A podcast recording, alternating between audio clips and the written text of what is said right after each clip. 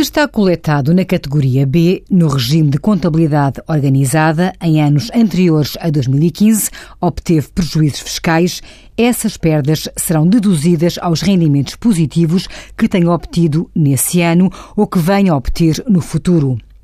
Mas essa dedução só pode ser feita a rendimentos positivos da categoria B, não sendo comunicável a outras categorias de rendimentos.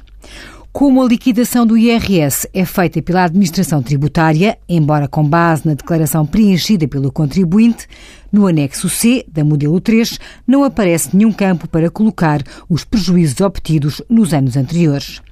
Se quiser confirmar o valor de prejuízos que tem a reportar, deve consultar a demonstração de liquidação do IRS do ano anterior. Envie as suas dúvidas para conselhofiscal.tsf.occ.pt.